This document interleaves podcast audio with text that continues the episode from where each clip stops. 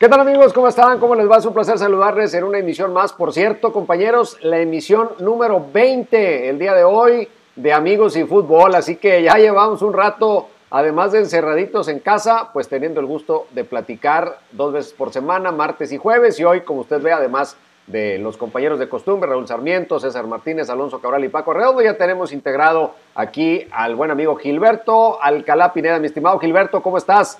Bienvenido a Amigos y Fútbol.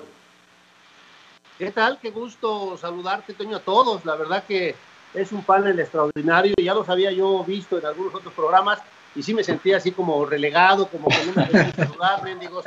Pero ya vi que no, no hay ese odio, sino, sino ese cariño de amistad de hace, desde hace ya veintitantos años, para no decir exactamente hace cuántos años. Pero qué gusto estar con, con ustedes, amigos y fútbol. Qué honor, de veras, en serio, se los digo a todos y a todos lo saben perfectamente que se los digo de, de, de, corazón. El que, el que te estaba bloqueando era, era César Martínez porque, este, no, ahorita no, espérense más adelante, no sé por qué, pero ya, ya lo convencimos. No, bienvenido Gilberto. Raúl Sarmiento, la pelota está en tu cancha.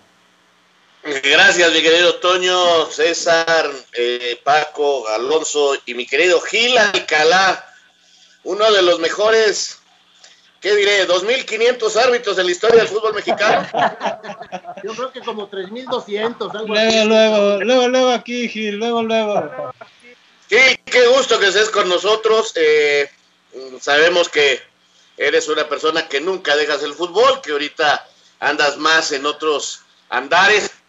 Este, qué bueno que, que, que estás aquí a platicar un ratito del arbitraje, porque eh, queremos meternos un poquito en este ambiente que, también están pasándola, eh, me imagino difícil, que no es sencillo para el gremio arbitral, del cual pues ustedes nunca dejan de tener contactos, yo no sé cómo le hacen todos los árbitros, pero están todos unidos, los de ayer, los de hoy y los de siempre.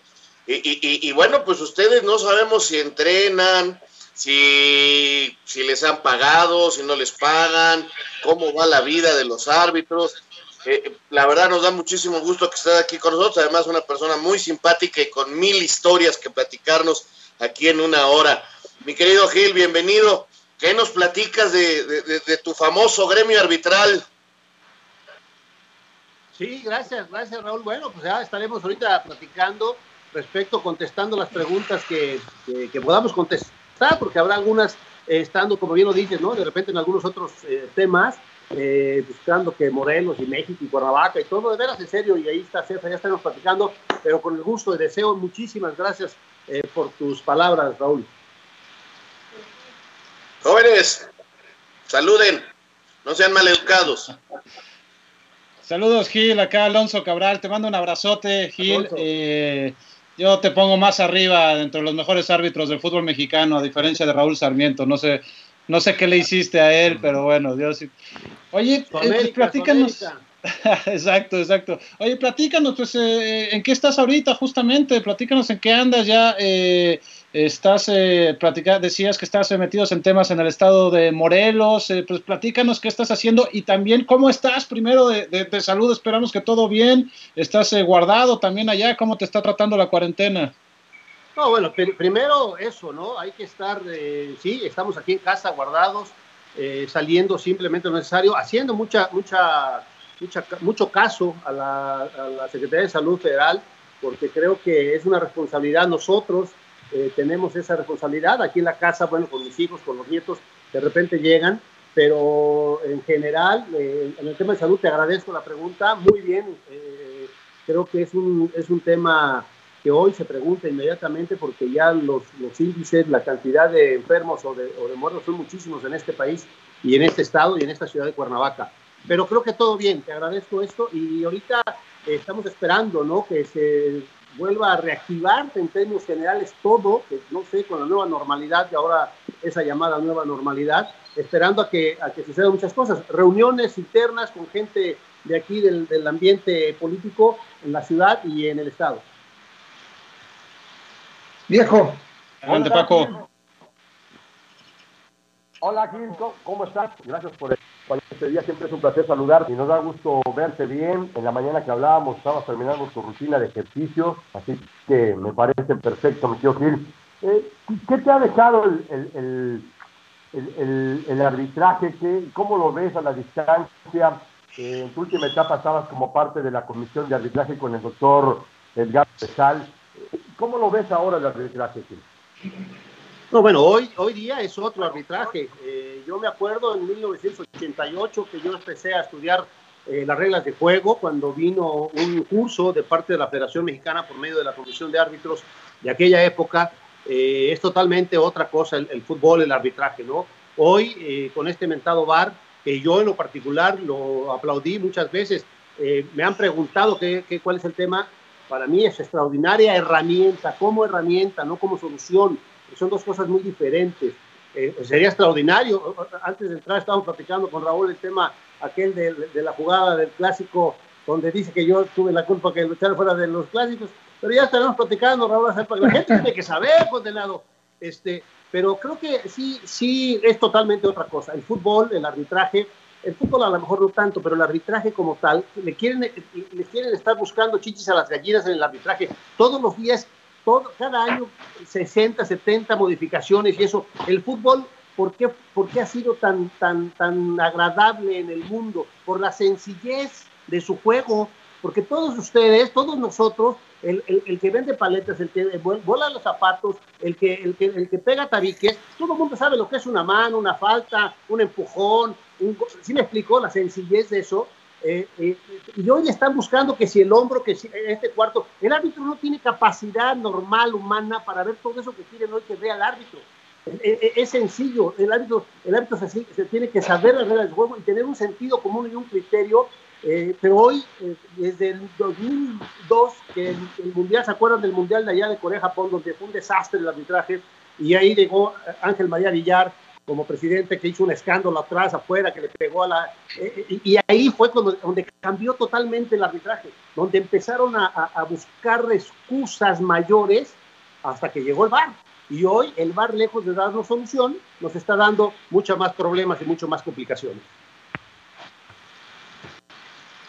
César. Toño. Dale, dale.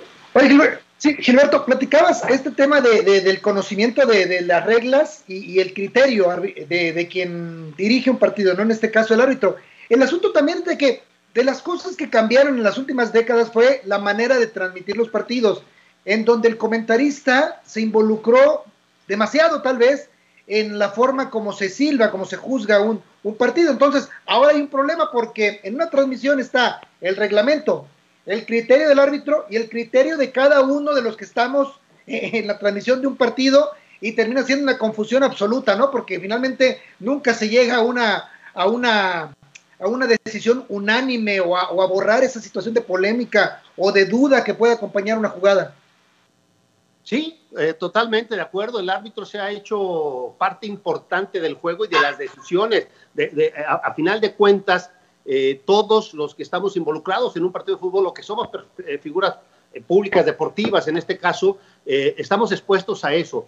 Yo te, yo te quiero decir, a, a, mí no me, no, me, no me molestaba o me preocupaba que me, que me, que me, que me, que me hicieran críticas fuertes o regulares, o, porque lo más importante del árbitro es saber que yo fui, cumplí 90 minutos y hay partidos que eh, tuvimos bastante complicados, que fuimos y entregamos todo. El, el, el, ser humano es, es, una de sus características principales, es que es eh, eh, imperfectible, o sea, es, tiene el error por, por consecuencia, ¿no? Todo aquel que, que, que realizamos alguna actividad, siempre estaremos expuestos a equivocarnos. Y yo te digo, hoy en el arbitraje, están priorizando cosas muy diferentes. Ustedes se acuerdan, y voy a explicar por qué.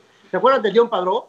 ¿Se acuerdan de Pascual Rebolledo? ¿Se acuerdan de Ulises Rangel, que en paz descanse? Y de Pascual también, que en paz descanse. Son hombres que a lo mejor tenían 4, 5, 5 o 6 kilitos de más, pero en la cancha tenían una personalidad extraordinaria. Hoy han, han cambiado los roles. Hoy quieren atletas, pero de acá nada de, sensibilidad, de, de conducción de partido, sentido común, criterio, inteligencia. Saberse las reglas de juego no te da derecho o posibilidad de dirigir una América Guadalajara en el Azteca, porque si volvemos a, lo que yo decía hace rato, si a un señor que está barriendo le das las reglas, que sepa leer, se aprende, son 17 reglas, o sea, tampoco es un es un este, una Biblia las reglas de juego, ¿no? entonces, a los árbitros hoy día lo que les ha faltado es enseñarles a arbitrar, que son dos cosas muy diferentes a, a saberse las reglas, muy diferentes.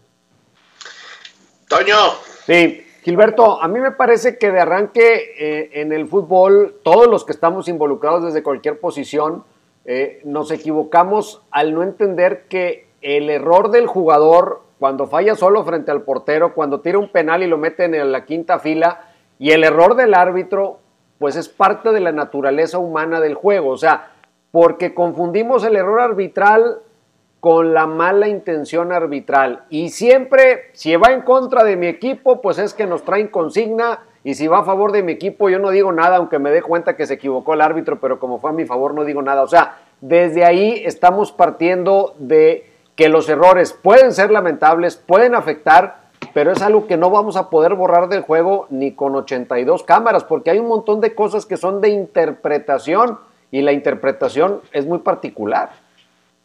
Sí, totalmente de acuerdo, Doño. Aquí, aquí el gran problema, por eso hablaba yo del, del video assistant referee, el VAR, ¿no? Que de repente, lejos de darnos soluciones, y, nos, trasladamos a, la final, aquella de América Tigres, donde había una clara falta en contra. Sí, fue América Tigres, creo, ¿no? Sí. Una, falta clara donde César, caray, va, revisa y llega si no marcas. O sea, ese tipo de cosas, eh, ya el error humano empieza a cambiar porque son dos cosas diferentes. Que yo tenga fracciones de segundo para decidir si es falta, si no es falta, si es tarjeta amarilla, si tarjeta roja, si fue dentro del área, si fue fuera del área. Yo lo tengo que decidir como árbitro en fracciones de segundo. Y depende de mi posición en ese momento que estoy decidiendo la acción para poder dar una decisión final. Ahora, por eso yo digo del VAR extraordinaria herramienta para poder quitar todas esas suspicacias y todas esas malas intenciones que, pueda tener un árbitro o que se dice que tiene un árbitro, ¿no? Pero sí, cada quien tiene un criterio y esos criterios van a variar eh, para cada árbitro en un partido de fútbol.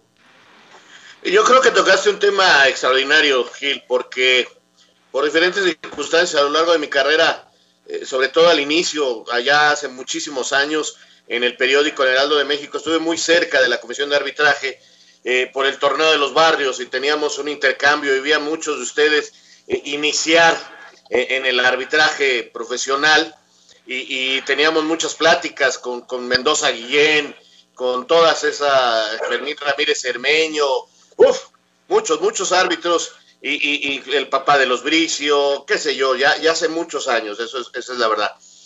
Pero yo sí noto lo que decías, aquellos y todavía hasta ustedes, y voy a poner como límite, quizás Armando, a, los tiempos de Archundia, y un poquito Marco Rodríguez, tenían personalidad,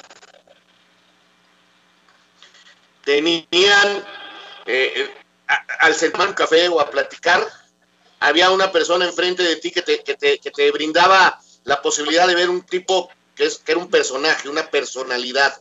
Y hoy en día, con todo respeto, ni siquiera nos aprendemos los nombres de los árbitros, ni los recordamos a todos, porque no tienen esa personalidad, porque desde que la FIFA decidió, y creo que eso no es un problema de México, sino internacional, que, tenían que tener un límite de edad y luego lo volvieron a bajar y, y pruebas físicas aquí, pruebas físicas allá, y, de una manera impresionante y, como bien dice, les dejó de preocupar la personalidad.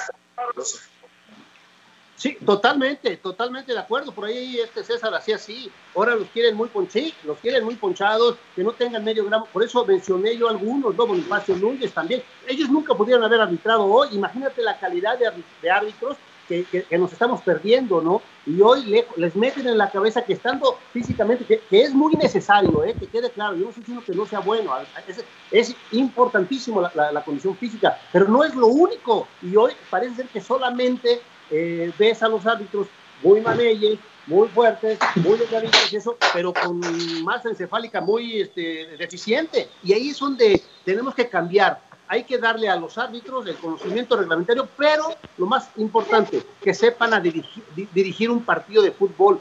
Hablo de la, habla de la personalidad y sobre todo, es importantísimo cuando se dice en el arbitraje, para ser árbitro primero hay que parecerlo. Hoy ninguno parece, ninguno. Si te sacas a ver, digo, qué malo que yo lo diga, Pero, y otro otra cosa más importante para un árbitro, yo, yo digo, yo siempre digo que no hay árbitros buenos o malos, hay árbitros con credibilidad y sin credibilidad. Y para ganar credibilidad hay que ser buen árbitro. No sé si, no, sé si estoy diciendo una paradoja una estupidez, pero eh, yo me podía equivocar, y, perdón que hable en primera persona, porque pues, yo soy el que me conozco yo, este, y, y, el jugador a mí me decía, te equivocaste, pues sí, sí me equivoqué, pues piéntame, soy igual que tú, soy este, humano, ¿no? Yo tenía esa posibilidad de, de conectarme con el futbolista. Y eso es credibilidad. Te equivocaste porque eres ser humano, porque, pero no te equivocaste, por lo que decía Tony Estrado, con la intención de perjudicar, este, pensando en perjudicar a tal o cual equipo o jugador. Oye, Gil, pero a ver, una pregunta, ¿por qué? Eh, digo, también eh, tengo la, fortuna de conocer también a Arturo Bricio bastante bien, como todos los que estamos aquí, es eh, de, muy buen, muy buen cuate. Y, Piensa él muy parecido a como tú piensas en cuanto a que antes había personalidad en los árbitros y todo esto. ¿Qué, qué es lo que crees entonces? Porque, porque yo sé que Arturo Bricio lo está trabajando y lo está haciendo en estos momentos en la comisión disciplinaria con las prácticas que tenemos entonces. Pero entonces, ¿qué es lo que pasa? ¿Por qué no hay resultados de la teoría que ustedes eh, tienen, de la que teoría que también tiene Arturo Bricio? a lo que vemos en la cancha, que en muchas ocasiones hay incluso errores en donde dices, bueno, pues esto no le podía pasar a un árbitro profesional antes, ¿no? O sea, ¿por qué? ¿Qué es lo que pasa? Esa, ese paso entre la, teoría, las, las charlas, las intenciones de Arturo Bricio con lo que ocurre ya en el terreno de juego. Mira, yo creo que hoy, híjole, me voy a ver muy, este, perdón que lo diga, a ver si no se enoja por ahí AMLO, eh, eh, eh, no le quiero echar la culpa al pasado, pero ese rato lo dije, priorizaron otras cosas. Eh, si un árbitro tenía buena condición física, no tenía grasa, tenía no sé qué, y eso, a ver, pásale, ya eres un árbitro, y no, vuelvo a insistir, los árbitros, eh, eso hay que buscar, lo que tú dices, Alonso, buscar árbitros con personalidad, que tengan una palabra hermosísima, que es difícil de conseguir hoy día en el arbitraje, que es vocación. ¿Sí me explico? Que les guste el fútbol, que tengan, que tengan esa, esa, ese deseo de estar en una cancha de fútbol. Hoy, no sé, si podría ser la cantidad económica que hoy percibe, porque reciben más de 40 mil pesos mensuales, hoy por un partido, digo mensuales, por cada partido, si tú, si tú sumas cuatro partidos, caray, ya es, una, ya es una cantidad muy interesante, muy importante. Entonces, se llenaron de pacotilla y no quiero, no me quiero volver a hacer el pasado, pero cuando llegaron a, este, dirigentes, ¿no? Y lo, y lo digo con mucho respeto del señor Padilla, que es don Aarón, que es un tipazo y todo el mundo lo conocemos, ¿no?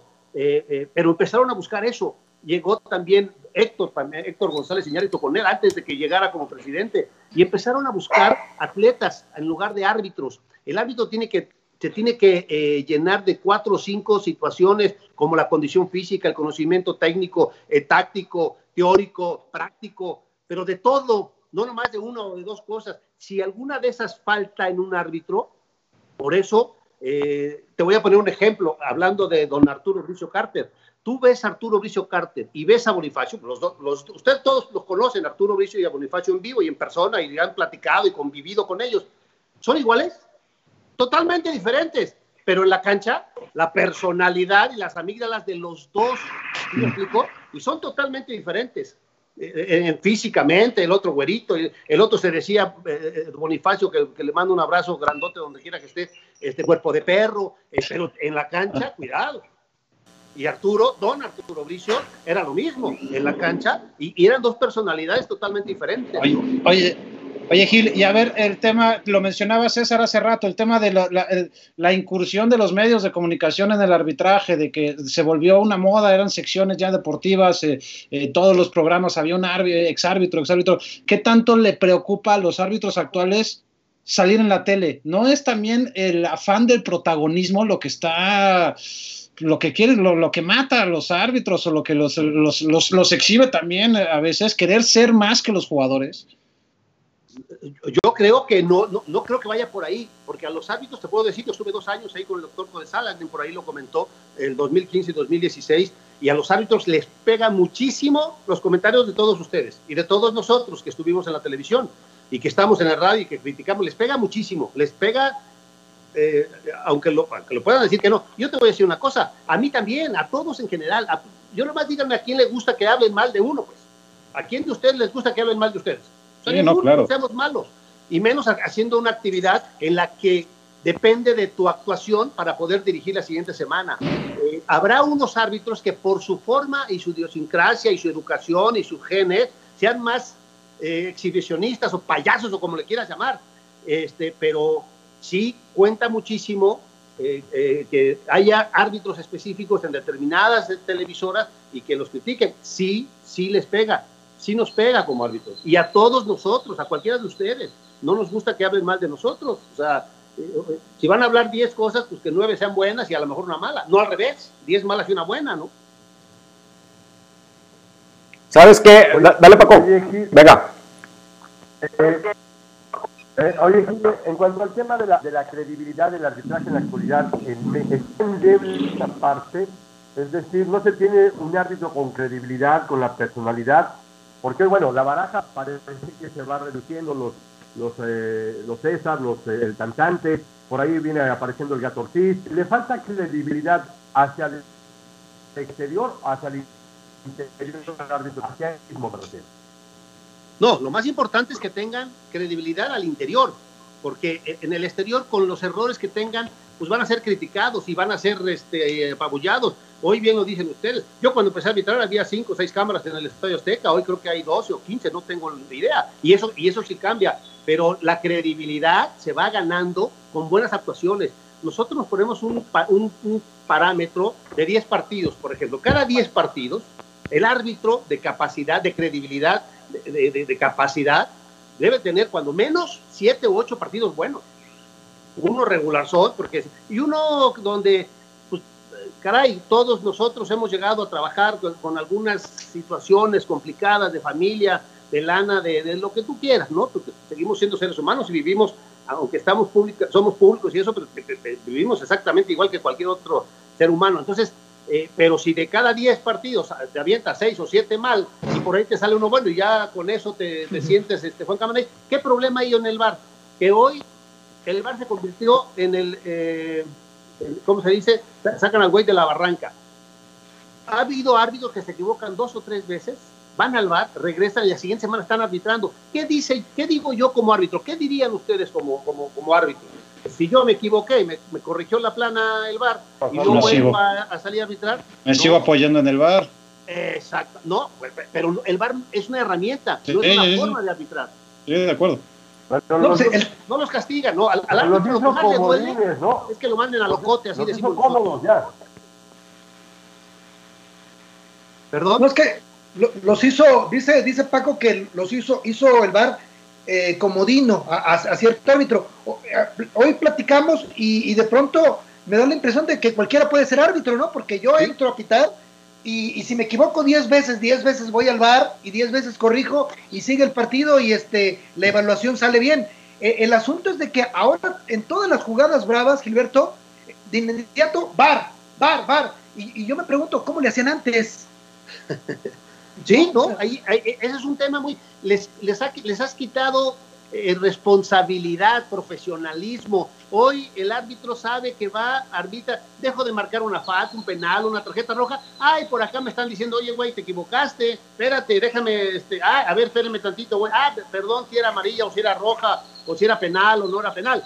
Eh, eh, y entonces el árbitro se ha vuelto conchudo. Lamentablemente, el árbitro que se equivoca en el bar se debe considerar como un error y después la comisión de arbitraje, ese es mi punto de vista, a lo mejor estoy mal, ¿eh? soy dueño de mis palabras, nunca de la verdad.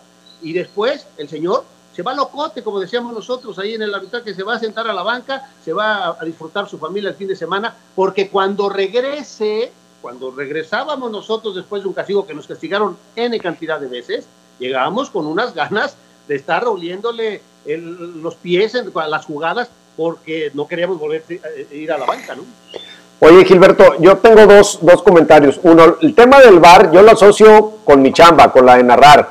Cuando yo narraba en radio, pues no había monitor y no había repetición. O sea, las jugadas las tenías que narrar de primera y de repente adelantar un juicio, fue falta, no fue falta, y a lo mejor ya ni siquiera, o sea, ya no ibas a ver repetición, te quedabas con lo que habías visto en primera instancia, o a veces pues el de cancha te apoyaba, que podría ser el equivalente al árbitro asistente y se acabó pero el, el detalle y la pregunta que yo te quiero hacer con respecto a esto es, con la experiencia del VAR y tomándolo como herramienta, tú hoy, si pudieras regresar al pasado, ¿en qué partido, en qué jugada que te tocó hubieses querido tener VAR? A mí, a mí un día me dijo Arturo Bricio, si a mí la vida me hubiese dado la oportunidad de sacarme una o dos espinitas que me quedaron clavadas porque pues me equivoqué y luego me di cuenta que me había equivocado y pues no había otra más que seguir en el error porque ya lo había marcado, pues sí me hubiese gustado tener VAR. Yo te pregunto a ti, ¿te hubiese gustado en algún momento usado prudentemente y si nos puedes compartir en cuál? De esa jugada que se te quedó que dices, la regué, se me fue.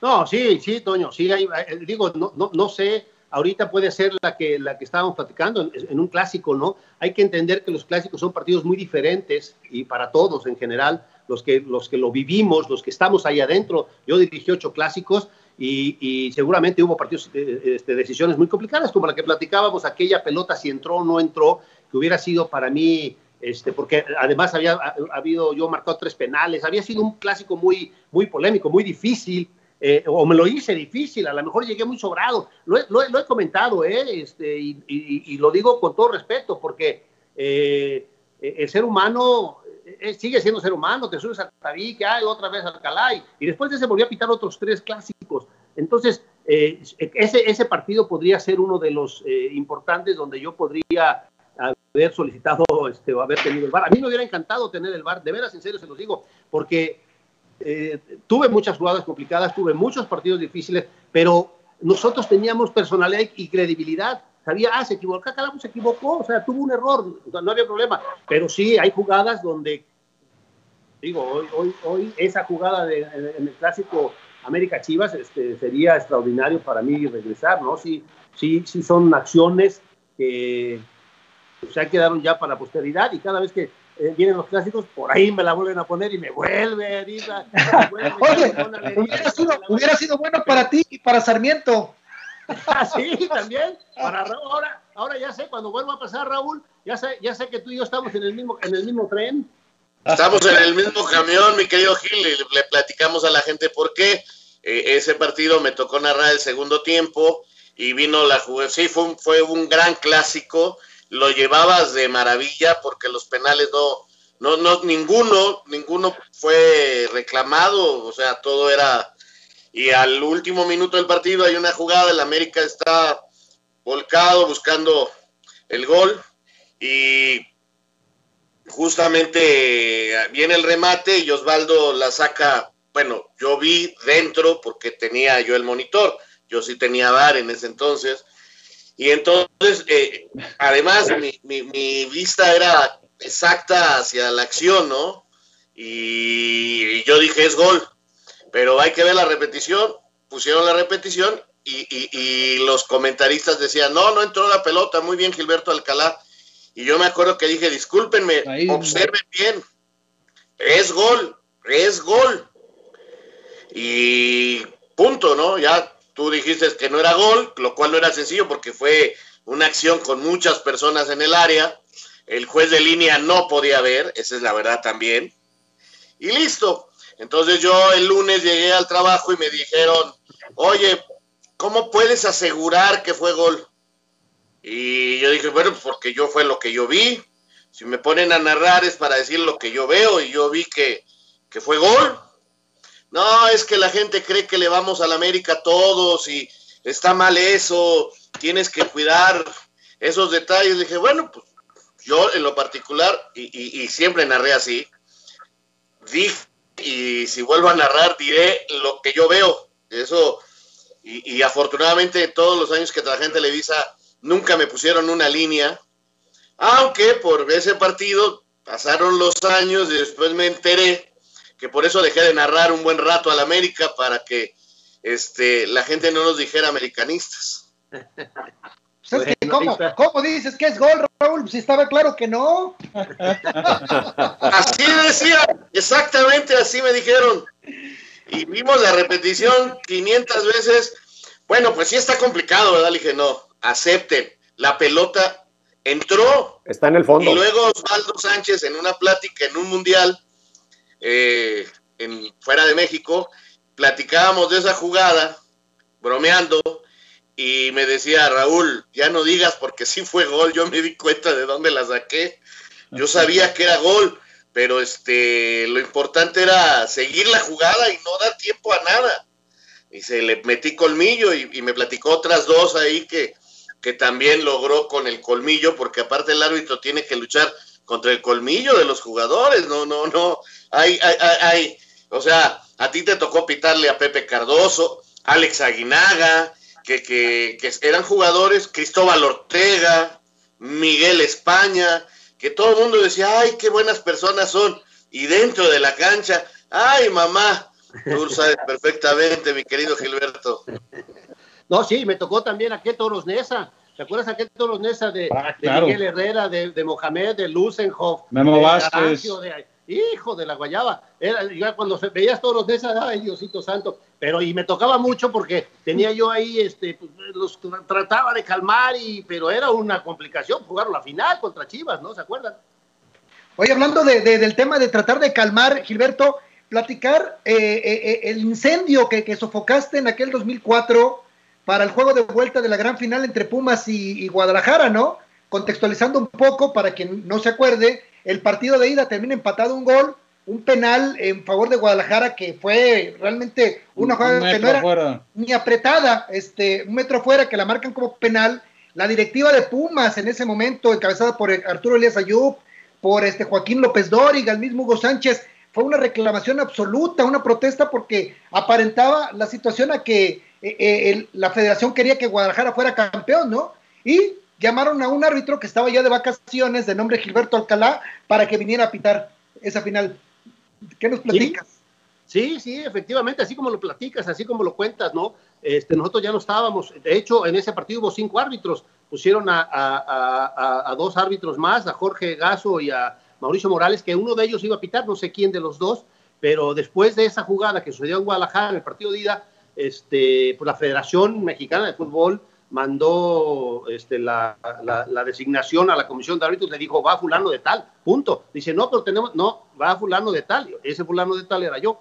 Y este, pero, pero sí, yo ya, yo ya estaba este, aparentemente ya de vacaciones, no de vacaciones, porque pues acababa yo de pitar semifinales, o no me acuerdo si se había pitado o no, pero sí había un malestar muy fuerte y ese partido tiene muchas anécdotas, ¿no? Desde que llegamos, este, eh, eh, eh, parecía que a mí me querían hacer cambiar las cosas, fueron por mí en una patrulla para llevarle, dije, no, yo me tengo que ir en mi coche, pues, o sea, no me quieran a mí este, envolverme en su, en su esta hostia mala de, no, yo me voy en mi coche, de hecho cuando salimos, este, me dijeron, súbete a la patrulla, le dije, no, y estaban hablando, don, don Alfredo Gaso, que en paz descanse, este, con, alguien y dice, es que es orden superior, pues háblale a ese orden superior que quiero hablar con él. Yo no me voy a ir en, en, en, en, la patrulla. Es más, aquí está la designación, aquí tiene dos árbitros. Estaba este, Mauricio Morales y, Jorge Ligo, ahí está, que pite uno de ellos. No, que no sé. No, yo no me voy a ir en una patrulla.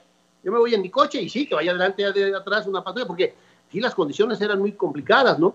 Y, y ya no me pasaron a, esa, ese personaje, no sé quién era, este, le digo, no, le voy a decir que yo no me voy en patrulla y ya me fui yo en mi coche, porque, y llegamos allá y hoy el señor, el, señor Garcés era el, el, el, representante de la federación y llegó todo nervioso el vestidor, este, cará, este, qué bueno que viniste, le digo, oiga, ¿y cómo qué bueno?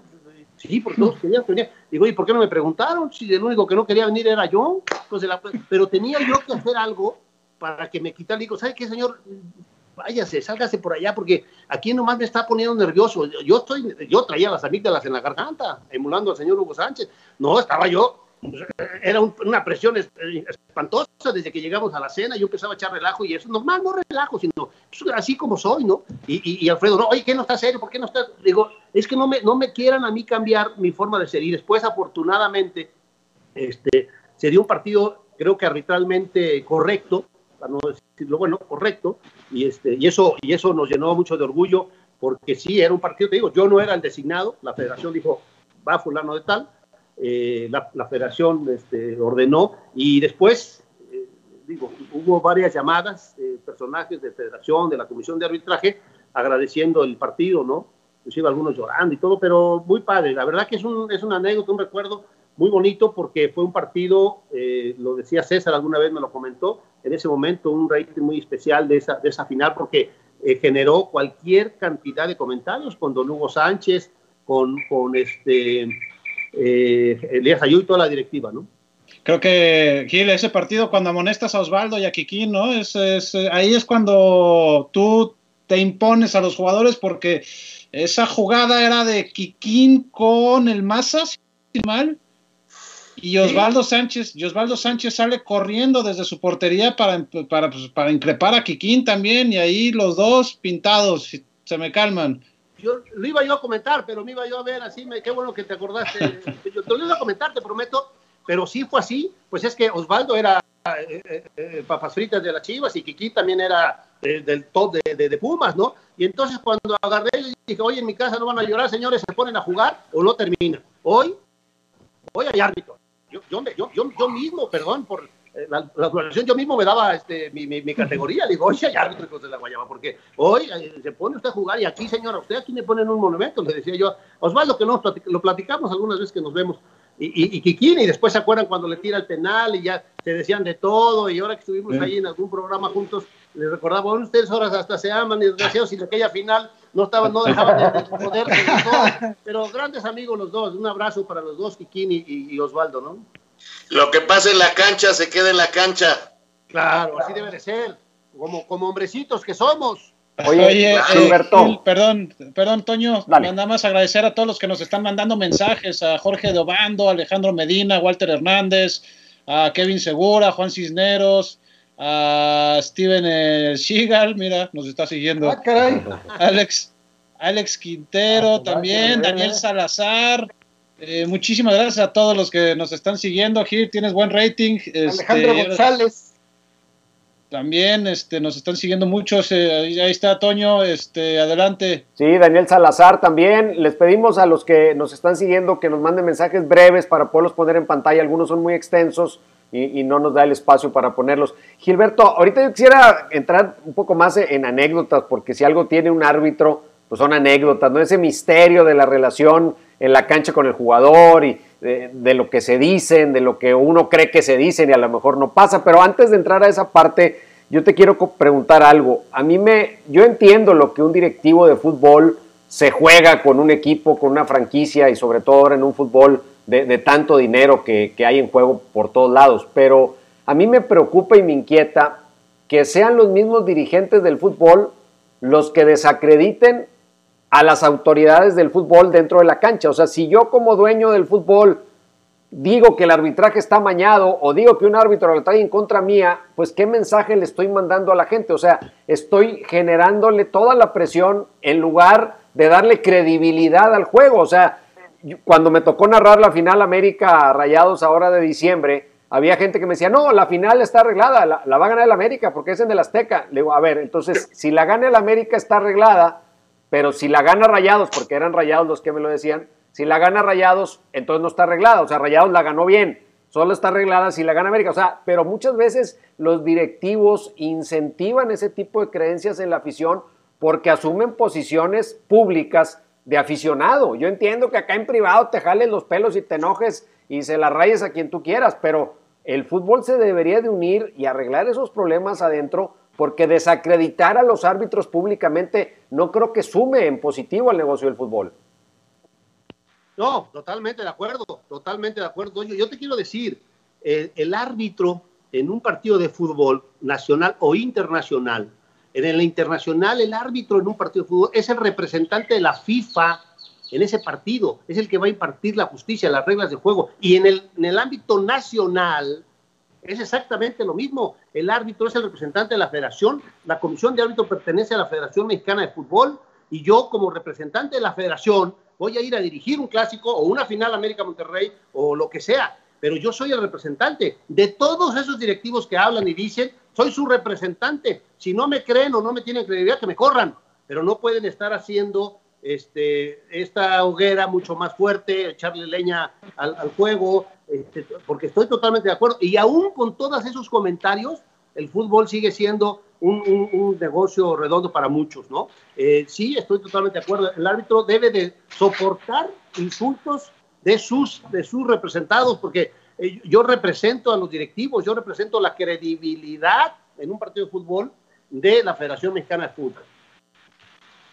Sin duda, Gilberto, una de tus mejores condiciones como árbitro fue el diálogo con el futbolista. A la fecha, muchos exfutbolistas eh, eh, en diferentes programas lo dicen, lo hablan. Yo creo que tú, Bonifacio en diferente forma, fueron los últimos eh, que tuvieron esa capacidad de arbitrar y conducir el juego en la manera de, comunicarse con el futbolista. ¿De dónde te salía? ¿De dónde surgía? ¿De tu personalidad? ¿O, alguien te dijo, oye, eres bien simpático, llévate las cosas así?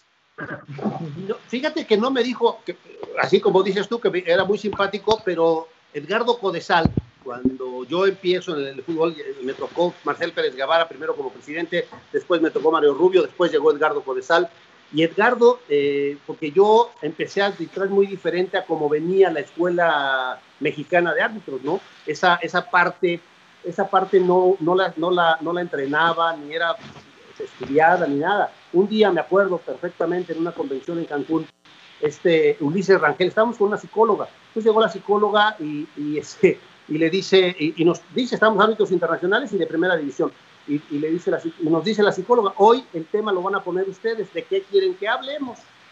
Y don Edgar Ulises Rangel, que en paz descanse, se paró y hizo ese, ese comentario.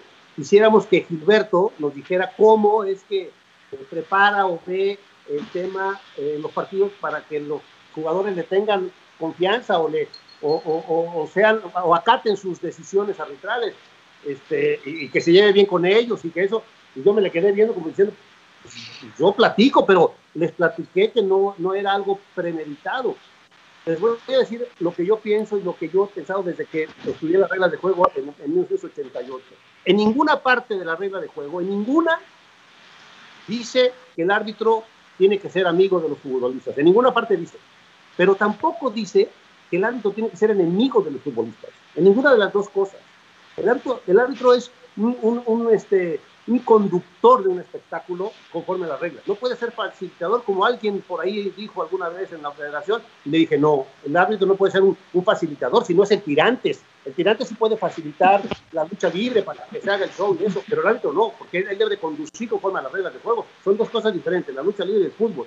Y, y, y yo, este, es una forma de ser eh, natural, no, no, nunca pensé, sí, tenía yo, eh, previo a los partidos, el análisis de qué tipo de jugadores, y por ahí alguien nombró eh, a, a, a, este, a Cardoso, a Vicente Sánchez, a Osvaldo, a, Del Olmo, a, Beto Aspe, Peláez, el Piojo, Lucenjo, Mohamed, eran futbolistas muy difíciles de, de, de, de decirles. Si quieren, si hay tiempo, les cuento una anécdota rápida con, con, con rápida, se los voy a contar. Dale, dale, dale. Eh, Lupillo Castañera, un día lo voy a molestar y, y, y llegué y le, le, dije, Lupillo, no seas cabrón, tranquilo, no, no, a, a, mí no me digas nada. Así me dijo, ¿eh? Para eso tienes las, las tarjetas. Ay, señor hermano chulo del alma, pásate la tarjeta amarilla. Pregúntenme si ese partido lo acabó. No, no lo acabó. El señor puso las reglas. A mí, por, a mí no me ha, de veras, en serio, hoy, hoy es una chulada, con él platico y le, porque ya les contaré. Y me dijo ese día que no, que a él no le dijera yo nada, que para eso tenía yo las, las tarjetas. Pregúntame los, los, siguientes partidos si duró. No duró. Hasta que un día, te lo voy a contar rápida, fue y en el estadio azul con Cruz Azul estaba, perdón César, pero me lo eché. Y le toca, este, me toca y me dice, y, me dice Pepe Abraham Olida, ¿se acuerdan que era cuarto oficial? Y me dice, oye, quiere hablar contigo, este Glupillo Castañeda, y me llama, me dice, ven, dije, no, ¿quieres hablar conmigo? Pásale. Aquí, antes de un partido, no puedo hablar con ningún futbolista en secreto. Lo que me vayas a decir lo tiene que oír todo. Nomás me fue a decir que si ya le paraba, que si ya, este, que sí, que aceptaba, pues que le dijera, Lupillo, tranquilo, estamos jugando tranquilos, ¿para qué te aceleras? Y, y después las cosas cambiaron. Pregúntenme si ese ya los pulsé. No. No sé, si, no sé si la anécdota la entendieron bien. ¿Por qué? Porque yo, yo, a mí la, la, regla del juego me decía, sí. un jugador que proteste con palabras o gestos tiene que ser amonestado. Y si reincide expulsado, al minuto 20 tengo 5 contra 5. Sí, claro. 5 contra 5, todo, todo, el mundo protesta hasta, hasta el saque de manos. Entonces, el árbitro es la, el tema de conducción, de llevar, de invitar a los futbolistas, el que tenga la capacidad, porque hay muchos árbitros, hoy ninguno.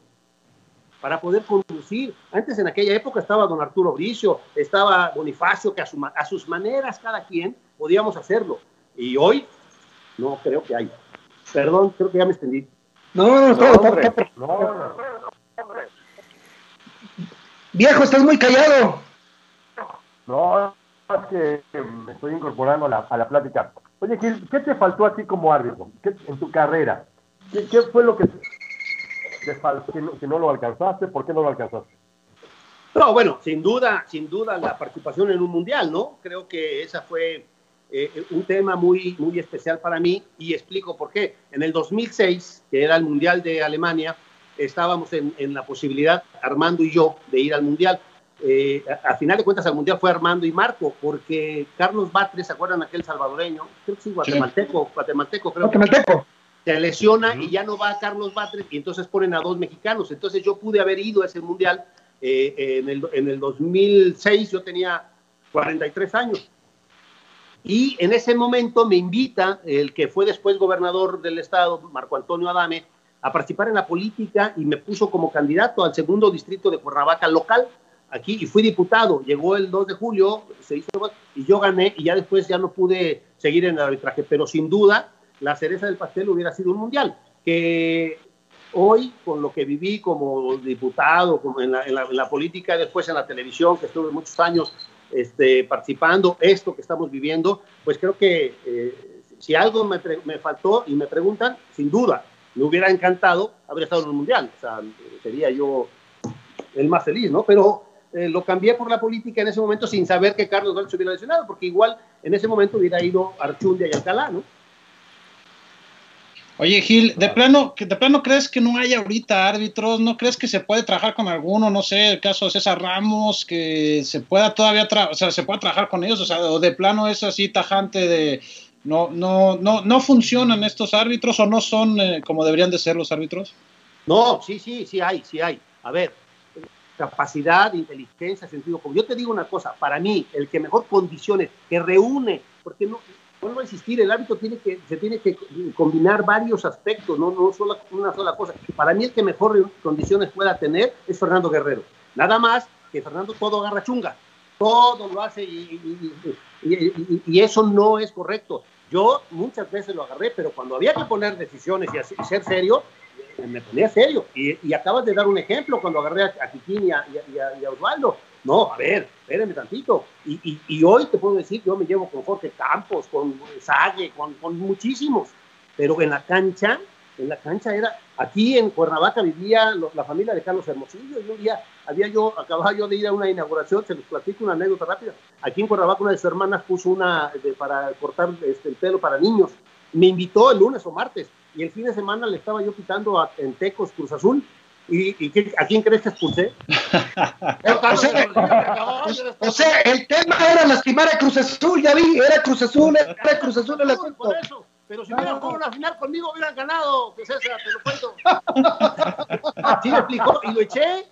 ¿Me vas a expulsar? Pues sí, pues sí, acabas de un patadón, no me acuerdo qué hizo, pero lo eché. Y, y, pues dije, no, me acaba de invitar a, a, la inauguración de su hermana aquí en Cuernavaca. Y así era yo, ¿no? Con Jorge pasé, lo saludaba, en, Acapulco estuve con ñoño muchas veces y a Jorgito también lo traía. Eh, en la cancha era, y así debe de ser, son dos cosas muy diferentes, ¿no? ¿no? La, buena relación, la amistad, lo que tengas con un jugador, con eso en la cancha, eh, eh, si, si, realmente te considera tu amigo, pues que respete más las reglas de juego, porque tú eres el, que, el representante de las reglas de juego. Oye, Gil, ¿nunca te pasó algo así como a Manuel Rubén allá en el, en el Cuauhtémoc? donde se le metió Paco Bernal con los guaruras. ¿Nunca corriste un riesgo así o que tuvieran que pasar tres horas para salir de un estadio? Eh, ya las vendas de madre es algo habitual, ¿no? Pero eh, el miedo ese, la amenaza del directivo. Fíjate que no, no, no, no me acuerdo. Me pasaron broncas fuertes, ¿no? Este, hubo una espectacular, pero fue de, de, de ascenso. Jugaron San Luis contra Querétaro. Ya saben que esa rivalidad existe y, el, técnico, no me acuerdo si de San Luis, era, creo que sí, Carlos Reynoso, y el técnico de Querétaro era Toño Mohamed. ¿Se acuerdan aquel broncono, no? Suspendía el partido. Este, donde, donde eh, eh, Cristóbal Ortega va al último ya para y pisa Mohamed, lo empuja y vuelve. una broncota donde Casartelli brinca por la pelota y no me acuerdo quién del otro equipo le pone una pata así en el suelo y se levanta Casartelli sin decir agua y ¡pum! Y ahí se arma la pelotera y la bronca y Bernabé le pegó a Burundanga, después ya se estaba calmando el tema y, don Cristóbal Ortega pasó cerquita de Mohamed y no sé qué le dijo y lo empujó, le pisó el pie o algo así y lo vuelve a empujar y se vuelve a armar, se arma y entonces acabó el partido, expulsé siete y ocho de cada lado y dije no, no, no, se acabó Después fueron al vestidor algunos personajes importantes de estos que estoy hablando y me decían, no, Alcalá, que espérate, maestro, este, este, no me puedes expulsar. Le dije, a ver, aquí todos somos grandecitos y hombrecitos. Todos los que participaron van a tener que asumir su responsabilidad. No voy a quitar, no voy a hacer ni voy a poner una sola cosa de más, pero tampoco me hagan poner una sola cosa de menos. Todos responsables para que aprendan. Y, les digo una cosa, ahí hice algo que a lo mejor en, ese, en esa época no se podía.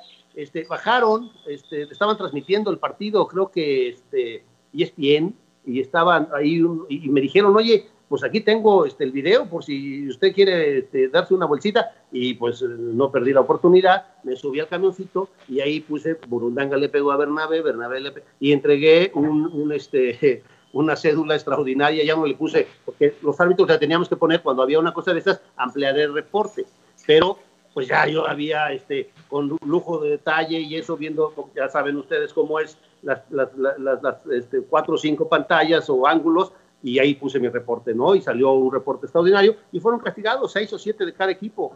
O sea, fuiste al bar, Gilberto, fuiste al bar. Fui al bar. Reconócelo. no me acuerdo cuándo fue ese partido. Oye, Gil, ¿y alguien que se te haya acercado queriendo arreglar el partido, ofreciéndote algo? ¿Alguna de esas anécdotas que también muchas de estas son mitos que...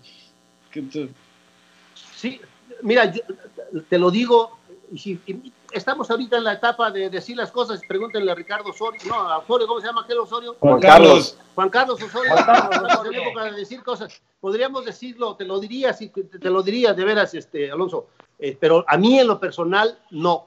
Sí sé y supe que por ahí algunos, este, por ahí quisieron, llegaron, y, pero en lo personal, a mí que me llegara, nunca, gracias a Dios, porque yo creo que ese día o al otro día hubiera salido todo, eso sí te lo digo, pero no tuve eh, eh, esa, esa, esa forma, o no, no sé si no les daba yo confianza o, no sé, pero afortunadamente no, y mira que me tocaron partidos de, descenso, muchos, complicados. Es que decían que eras muy caro.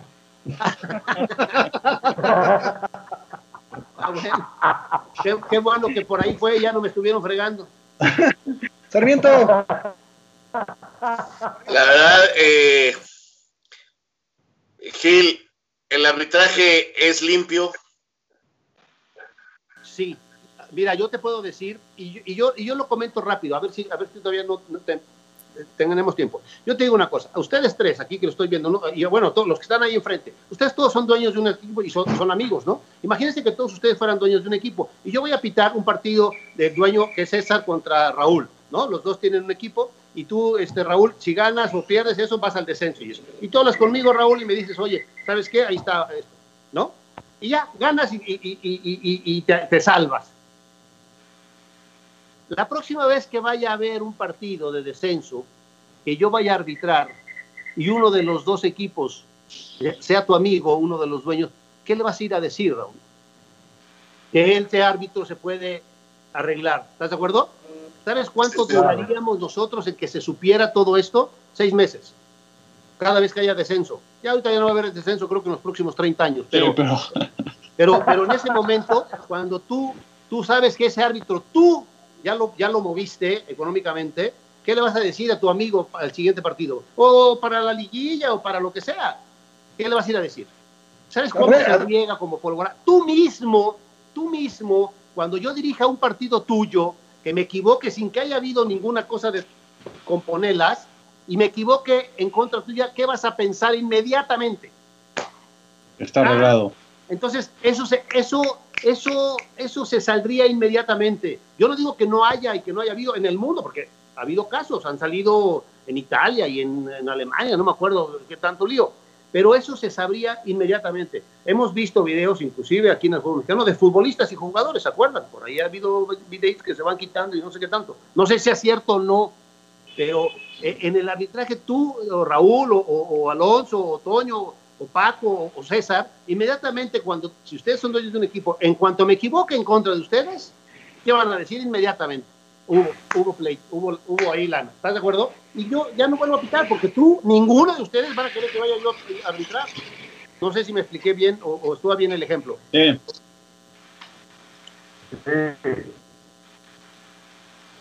Venga. Ah, Toño. Tu turno, Toño. Oye, Gilberto, eh, de, los, de esa interacción, que es uno de los grandes misterios, a mí una vez me platicaba don Carlos Miló, que en paz descanse, que eh, no, no me recuerdo el nombre del árbitro, si no lo diría, pero de los de aquellas épocas, que pues él necesitaba sacar cierto resultado, ¿no? Entonces ya sabes que don Carlos se paraba y, aventaba balones o se metía a la cancha y pues esperó a que el árbitro estuviera del otro lado porque el empate lo salvaba de la situación que vivían y se metió a reclamar, pero cruzó toda la cancha, ¿no? Y el árbitro le decía, le hacía así con la mano que se fuera, pero le decía, espérate, no te vayas, espérate, no te vayas. Y le ayudó a ganar ahí un par de minutos y luego salió don Carlos a, paso firme este, y había, había logrado detener un poquito el partido.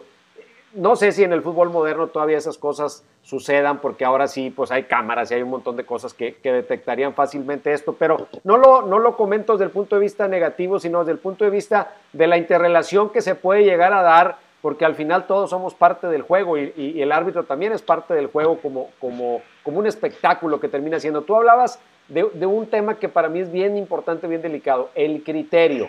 Porque luego a veces decimos, la misma jugada al minuto 5 no se marca igual que, al minuto 85.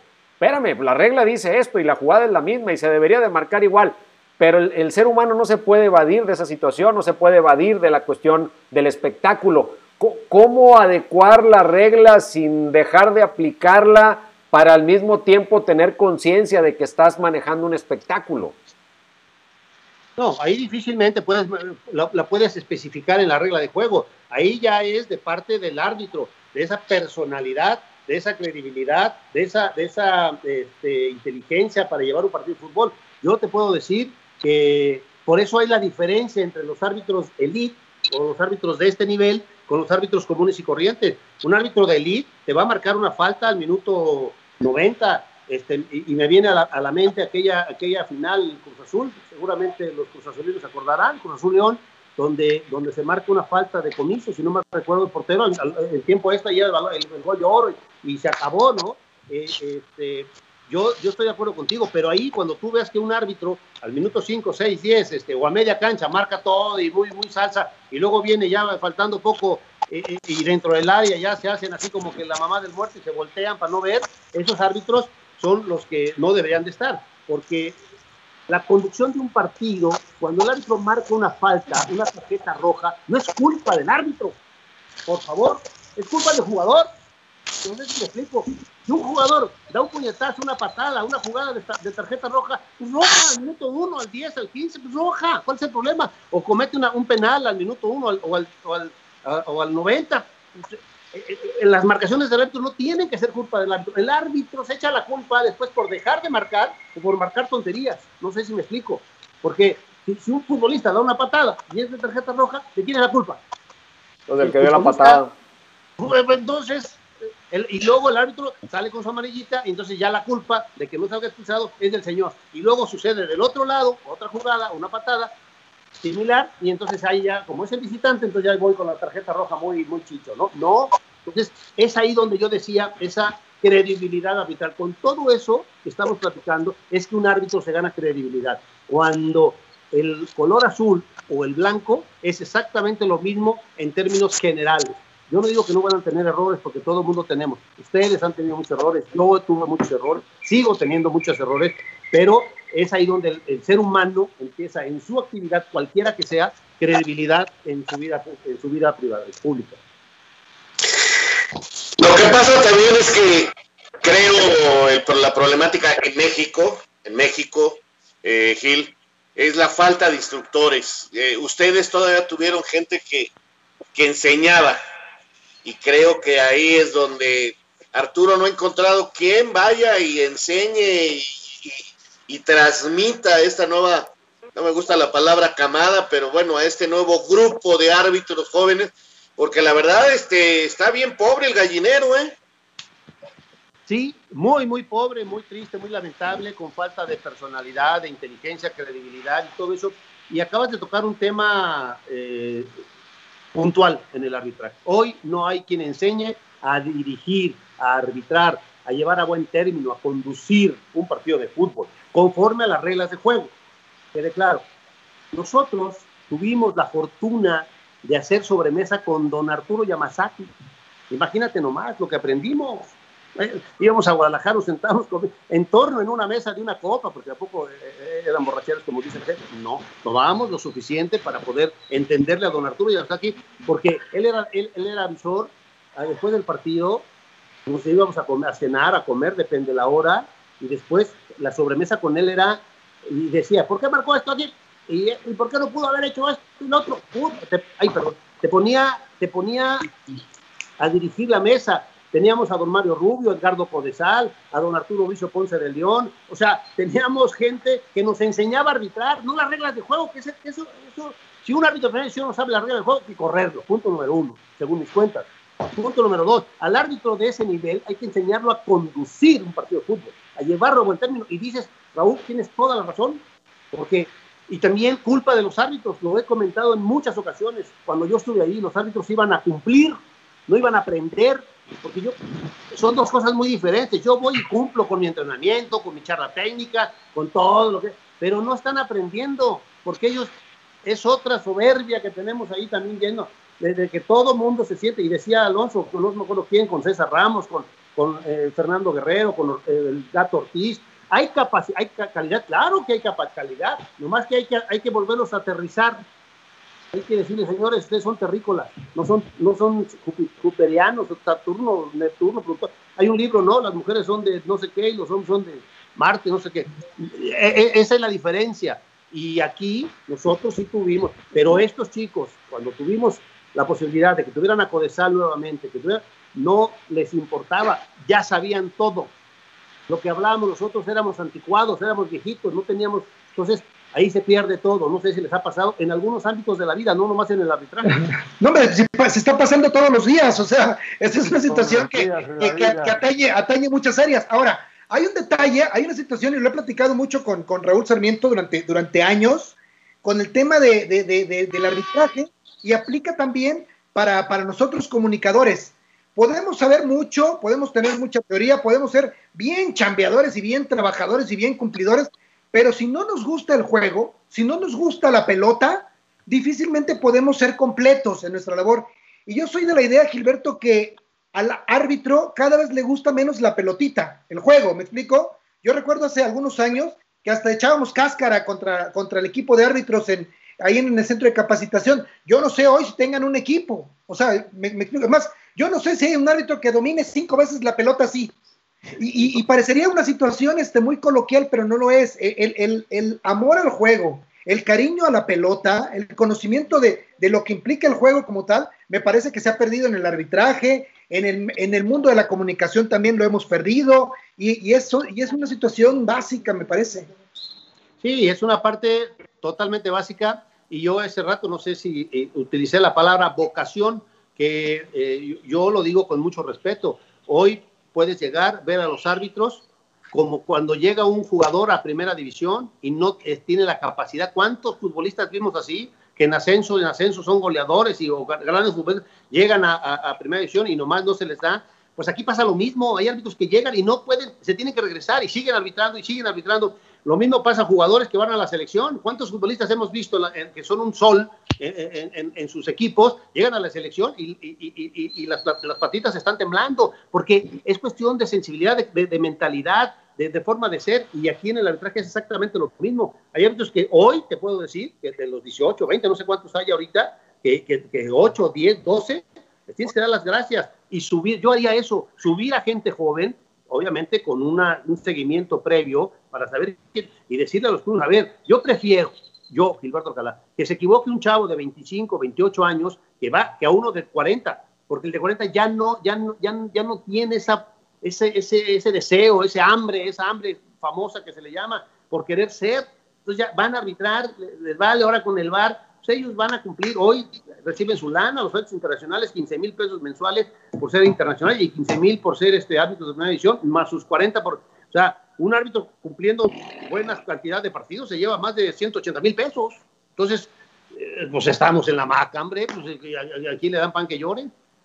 Oye, Gil. Sí, esa es, esa es una verdad, esa es la verdad. Pero ahora si los corres, te demandan.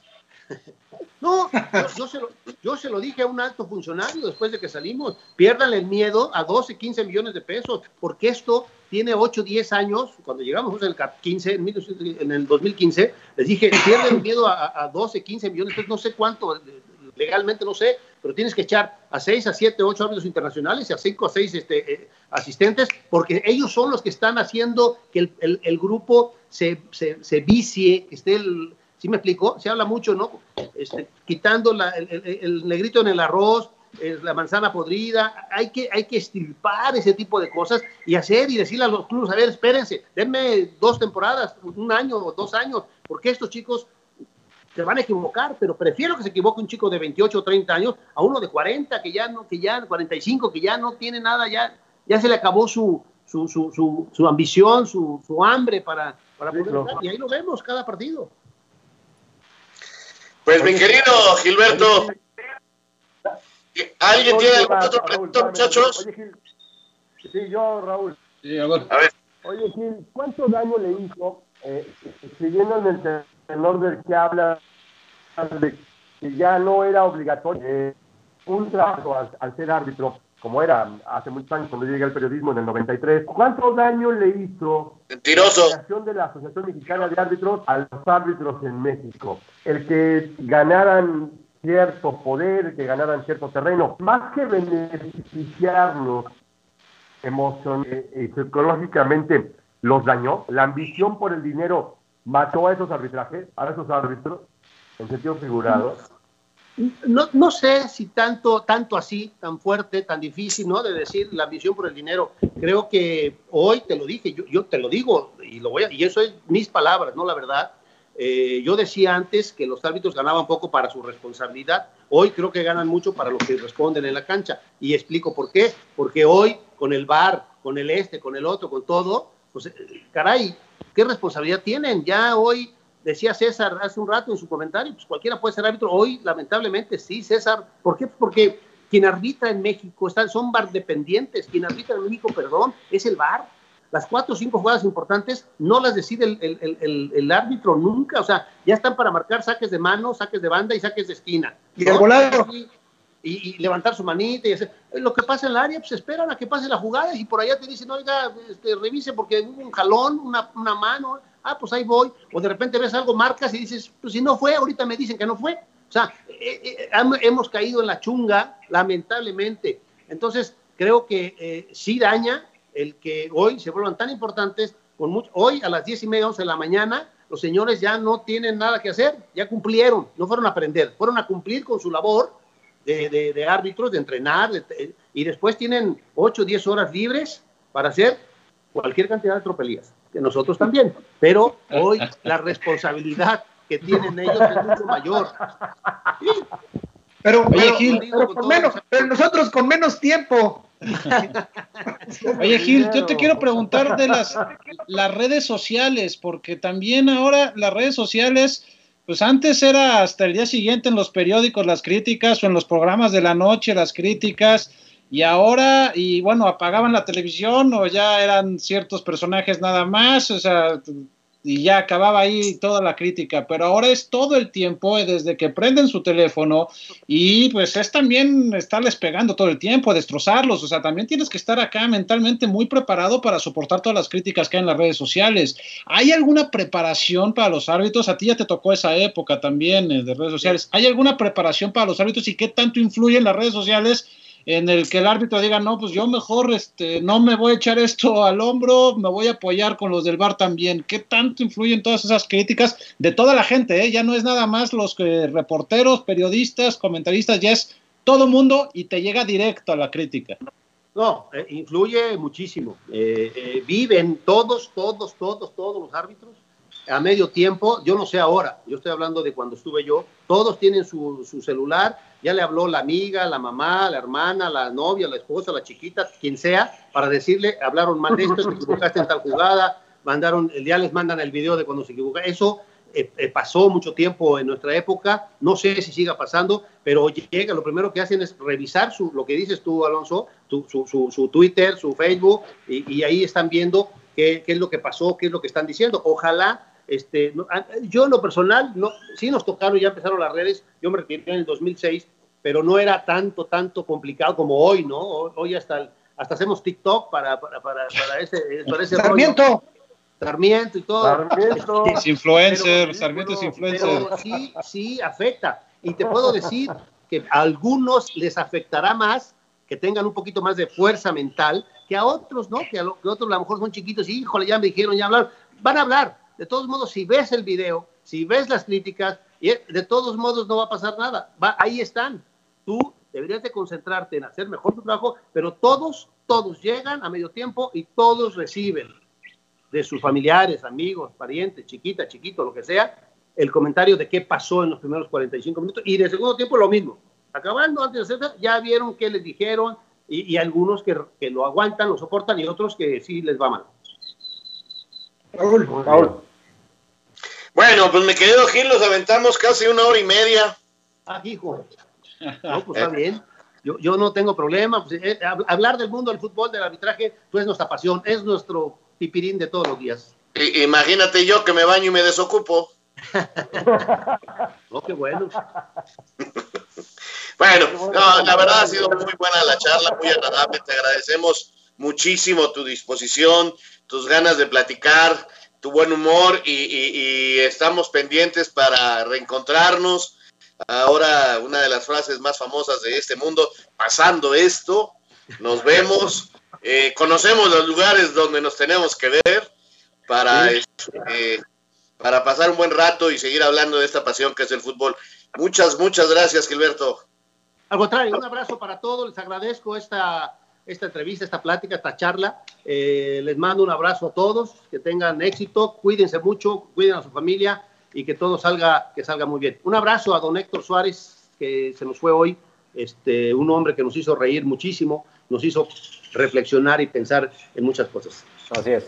Seguramente alguna existe por ahí. Muchas gracias, Gil. Nos vemos el gracias, jueves a las 12. Gracias. Hasta luego. Raúl, todos, gracias, un abrazo.